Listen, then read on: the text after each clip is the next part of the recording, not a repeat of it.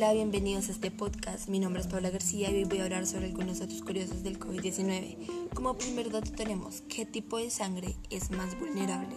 Se ha dicho que el tipo A es de un 41% y el tipo O es de un 25%. Como segundo dato tenemos el, que el coronavirus no se diagnostica con una prueba rápida, solo a través de la prueba de laboratorio. ¿Por qué se dice esto?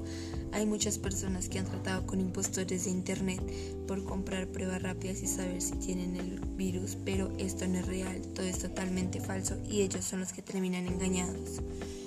Como siguiente dato, eh, tenemos que no se ha comprobado que los animales sean transmisores del virus. Aún así, es muy importante mantener el lavado de manos presente y constante.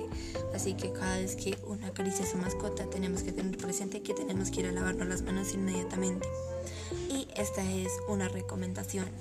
Eh, la cual es eh, sobre el cubrebocas N95 que es el más común este no debe ser reutilizado ya que, ya que se contaminan al ser utilizados por alguien que con síntomas de infección respiratoria o por contacto con personas infectadas, lo cual no es muy posible que la otra persona lo sepa. Así que es muy importante tener presente que se cambiará a diario. Gracias.